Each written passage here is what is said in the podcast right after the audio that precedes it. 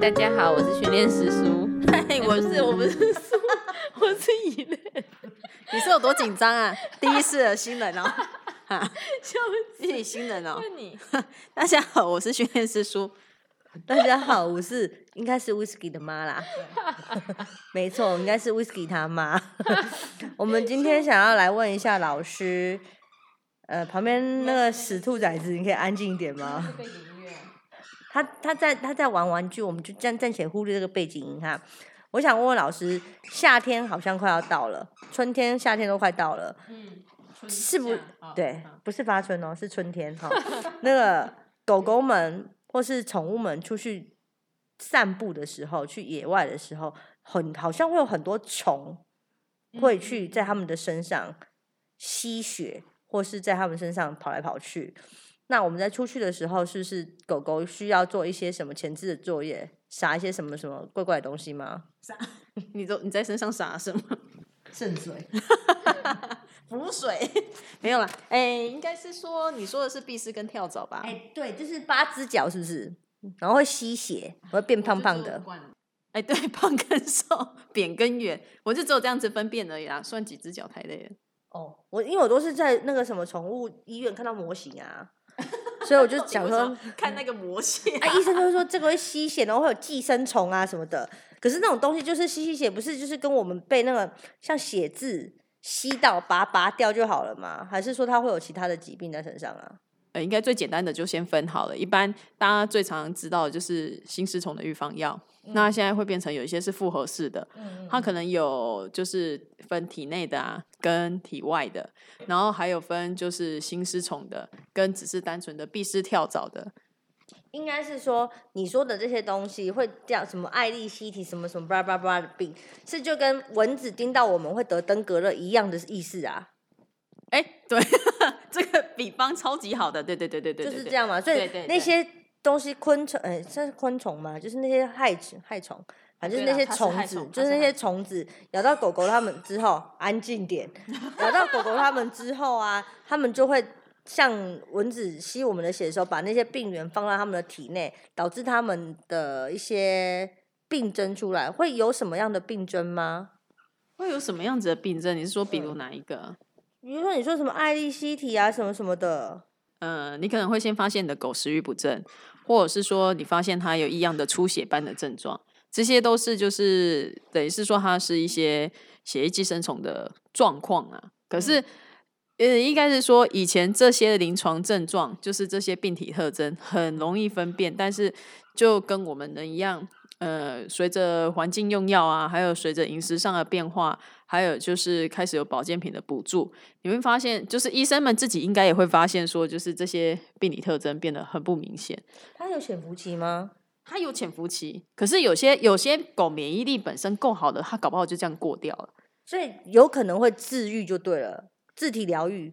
有机会，但是还是偏，嗯、还是算偏少啦。应该是说，可能它你感染的那个虫数不多。那种东西是在春夏比较多，还是一年四季都有啊？然后我觉得在台湾几乎一年四季都有、欸，啊，是哦，因为台湾的天气本来就不是说到特别稳定，也不是说很干冷或是湿，哎，对，算干冷，对不对？我们台湾是湿冷，湿冷我们台湾算是湿冷跟闷热嘛，啊，这就是虫的天下啊、大家不就是喜欢这样？通常都是在草地比较多吗？还是就是只要出了我家的门之后，其实狗有出门，狗有出门都有机会，嗯，甚至甚至有时候你的狗没有出门，虽然你说那我就不要出门就没事了，可是其实虫也会跟着你回来，那我被虫叮到，我会有病吗？会。哦，会有人畜共通哦。哎，是不是之前那个那个美国的那个明星的那个那个叫什么来着的？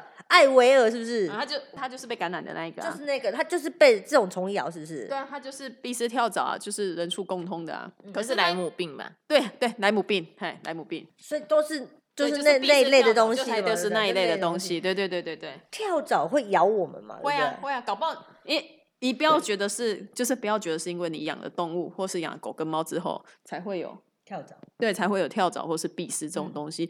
其实不一定，有时候是可能你的居家环境周遭没有那么的干净，或者是说你那边呃，你们周遭可能有很多呃，他们善利于他们躲藏的地方。即使你没有养狗养猫，你也有机会被他们咬。嗯哎那个其实跟狗跟猫没有太大的相关性在。所以像我养的 whisky 是算中型犬，我都会带它出去，我就必须要做呃一些预防的措施。那像那种比较小型的，像什么吉娃娃啦、迷你白白白小小的那种啊，都养在家里不出门的，你说也需要就是做预防需要。啊，需要。我就刚说了，你人会带着回来啊，嗯搞不好你今天去哪个地方走过，或是干嘛，偏偏那个地方就刚好藏闭丝跳蚤，所以他们可能会附着在你的衣物上面。嗯，哈，那所以你刚刚说有分两种，体外的跟体内的。那像我通常听过的就是吃一颗就可以解决了。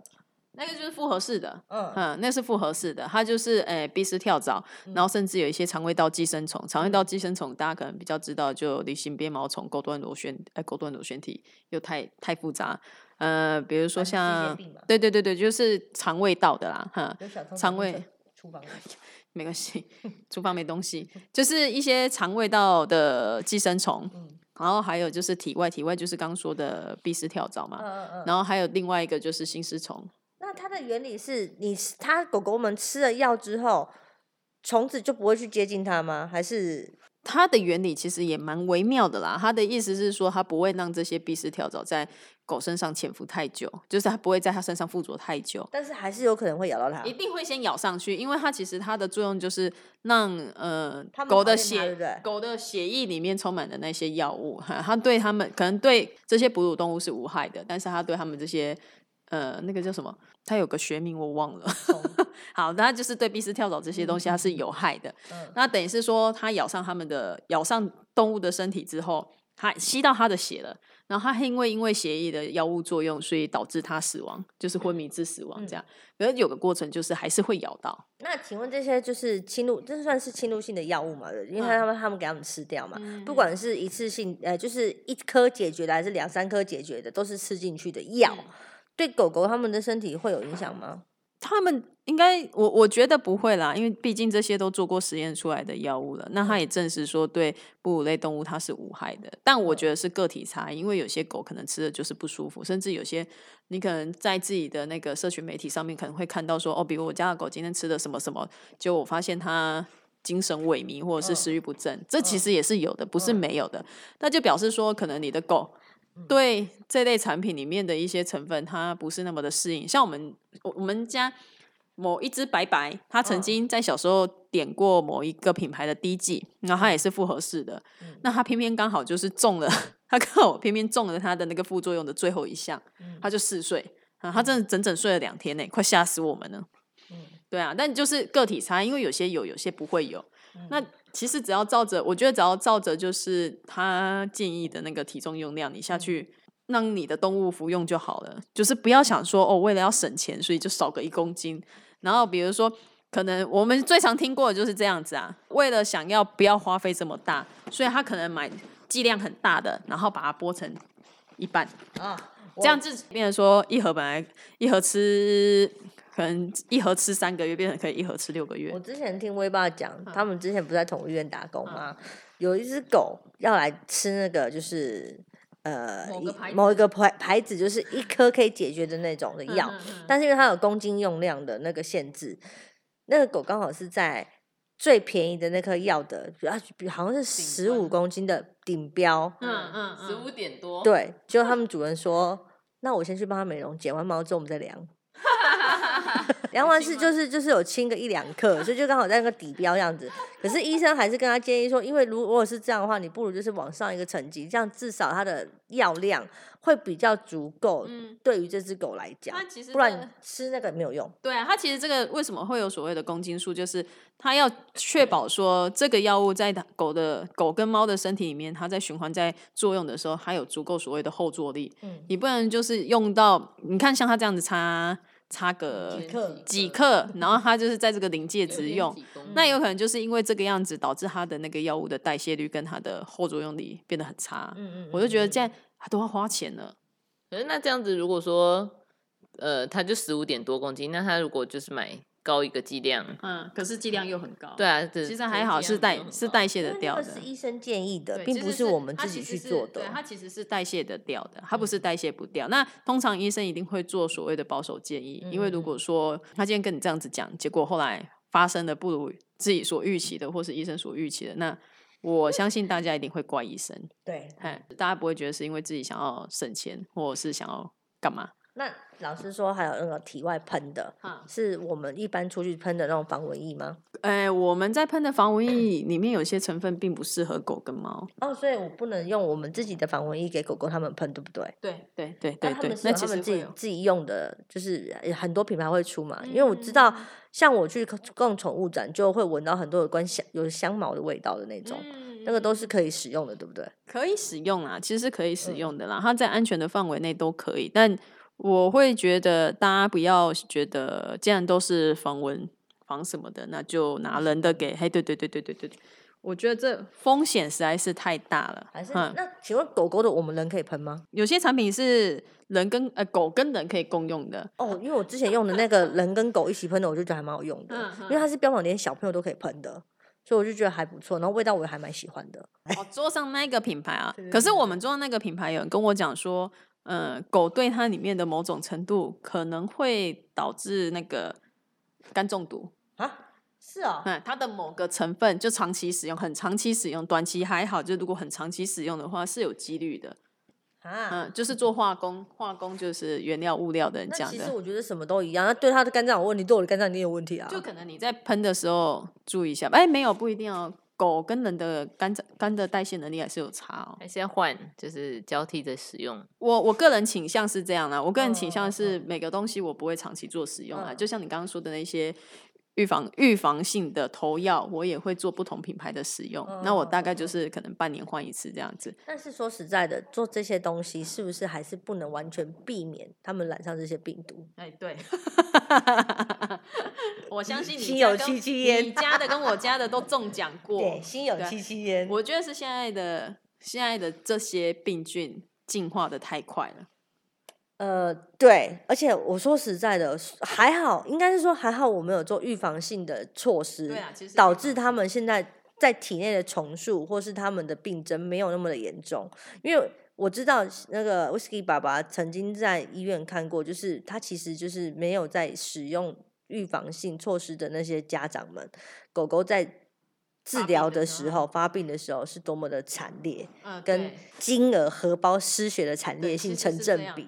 就是预防性投药不代表说它是一劳永逸的，它只是说假设今天，呃，你可以预防性的让他把这件事情的伤害降到最低，但不代表说他就是什么事情都不会发生。就是本来就是没有绝对的啦，本来没有绝对。你想想看，今天你一个药物可以到达。完全排除掉，那就表示这个药物的强度强度很强，哈，对身体就很对啊，对啊，对啊，对啊，对啊，所以我会觉得大家在使用药物的时候，不要不要因为排斥它。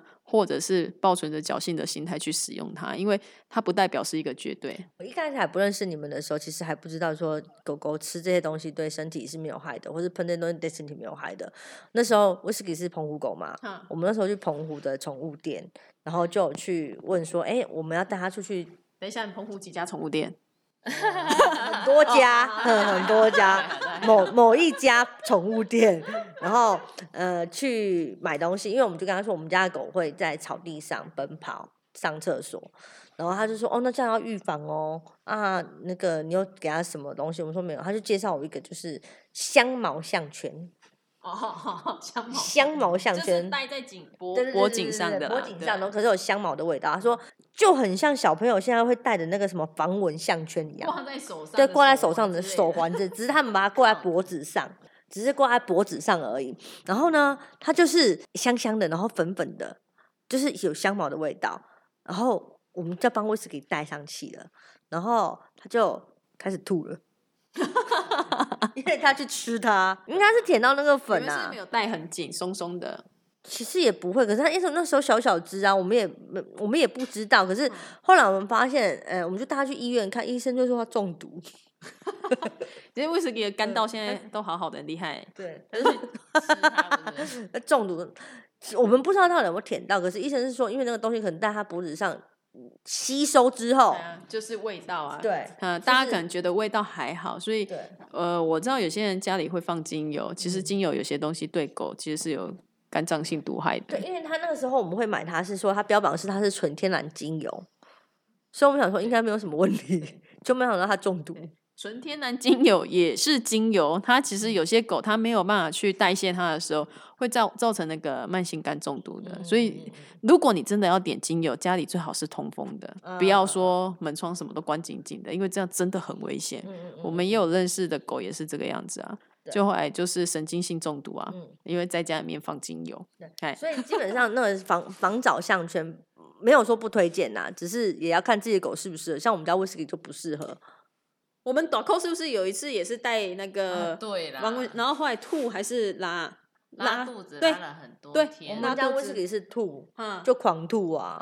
有，短扣是老扣是吐哦。嗯，他第一次吐，他第一次这样子吐，然后后来才发现原来是他戴的除藻项圈。嗯嗯，是。并不是所有的狗都这样啦，那除草项圈的不来找我们哦，并不是所有的狗都是 这样，对，不是所有狗都是这样，只是可能我们的比较特例，就是可能他们自由舔，因为他们几个这几只都是嘴贱的，对我只说这几只都没有舔到，短扣真的就是带着，它就是对那个味道。你现在自掘坟墓就对了嘛，就一直掘就对了，我就你把你拉出来，把它掘掘进去，反正反正所有的产品对每一只狗都。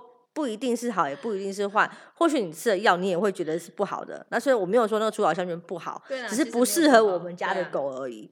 对，那请问还有一种东西叫不找灵，你有听过吗？那好可爱哦！你这样子，你这样子，怎样才能听到？不找灵真的做的很美，很漂亮，对不对？不找灵很可爱，很可爱。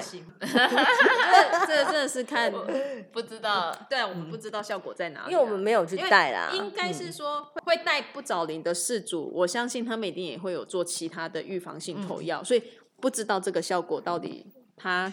的成效到底在哪里？它发挥的效用在哪里？而且我发现不找人几乎都是小小狗在带，大狗根本看不到啊。哦，对哈，大狗好像哎，那个东西也很伤哎。小小狗对小小狗基本上也不会去草地上奔跑啊。大狗带着那个东西在撞来撞去、玩来玩去的时候，那个应该会掉吧？对啊，而且那不便宜嘞。那个会掉，那个会掉。对啊，不便宜啊。它好像是说用什么什么超声波还是什么的。我是不知道的，来除藻，但是就是我对那个东西我没有研究啦。对啊，欢迎不找零的厂商来找我们哦。真的，我们可以帮你研究研究，然后帮你推荐哦。所以其实世界市面上就是防虫蚊子的，或是那些什么碧丝跳蚤的。样式呃，叫什么？产品百百种，嗯，不是每一个都不适合你的狗，也不是每一个都适合你们的狗，对，就是要挑对适合你们的东西。其实我觉得比较呃需要去那个关键是你的狗有没有定期做健康检查。呃，对，其实是哎，大家的观念可能都是在狗可能中老年之后，步入中老年之后才会开始做所谓的。呃，健检，但我觉得如果说你本身有预算，或者是你愿意做的话，我觉得一年一次的健检其实蛮重要的，因为半年一次我觉得有点太伤本了啦。但是一年一次我觉得还蛮重要的，至少你要知道你的狗的现实状况怎么样。就拿我们家威士忌来说好了，它从捡回来开始，除了就是防找项圈的那一趴之外，之后其实。两三个月之后就回到台湾了，他就开始在吃预防性的药物，跟出去我们都有在帮他喷预防性的药物了。所以我一直很规避这 帮他做血检这一块，因为很 贵，我一直在规避这件事情，一直到今年过完年，他爸实在受不了，就偷偷带他去做血检。好死不死中了脚虫，对，他终于中了，可是还好，因为他虫很少。对，是还好，是我们有做预防性的治疗，所以他的虫很少，我们的医疗费才没有那么的高。就是杀一些，就是杀，对啦，就是杀，就是，哎，我记得它的虫量很少，少到就是可能做快筛什么的验不出来，但是显微镜底下有看到，所以还有先做预防性的治疗。对啊，我我觉得这样很好，因为，嗯，你说小胶虫，说实在话，也有一派的医疗说法是说。小招虫其实是存在每只狗体内，不可能没有狗被，就是不可能没有狗是没有被闭丝跳蚤咬过，绝对都会有。就算你再怎么预防，它一定都有被咬过，只是看你运气好不好。有的人咬一只就中，有的人那个狗身上霸霸夹，结果都没有中。哎呀，对，那是我觉得那个真的很看运气。那如果说，如果说今天你就是预防性的检查，那你发现他有的时候其实他可以用伤害性最小，然后也最简单的方式处理，对啊。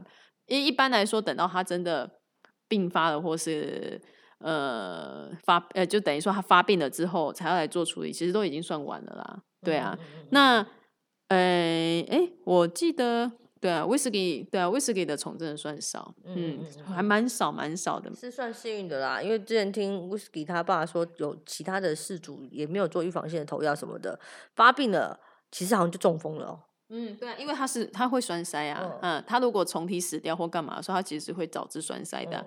那每只狗的免疫力一定会有差有好吗？那之前的医疗说法是说，其实每只狗身上都会有小胶虫的存在，只是你免疫力好的时候，它是被压制住的；那你免疫力不好的时候，它就跑出来了。所以如果说今天你可以在发现，在最最少最少的状况下去做处理的话，我觉得这是最保险的。嗯，对啊。那我们今天就差不多就聊到这边喽。如果有什么相关想要询问的，你们可以在下面留言，告诉老师他们。老师他们留言就有奖哦，有奖有机会哦，奖品的奖哦，是讲话的奖哦。回答的，对，只要留言，你们有想知道的任何讯息，你们都可以在下面留言，老师们看到一定会竭尽所能的回答你们。还是你们有什么想听的话题，你们都可以再跟他们讲。对对对对。那我已经快要词穷了，已经想不到有什么可以聊了。最近都没有时事。那我们就下次再见喽，拜拜。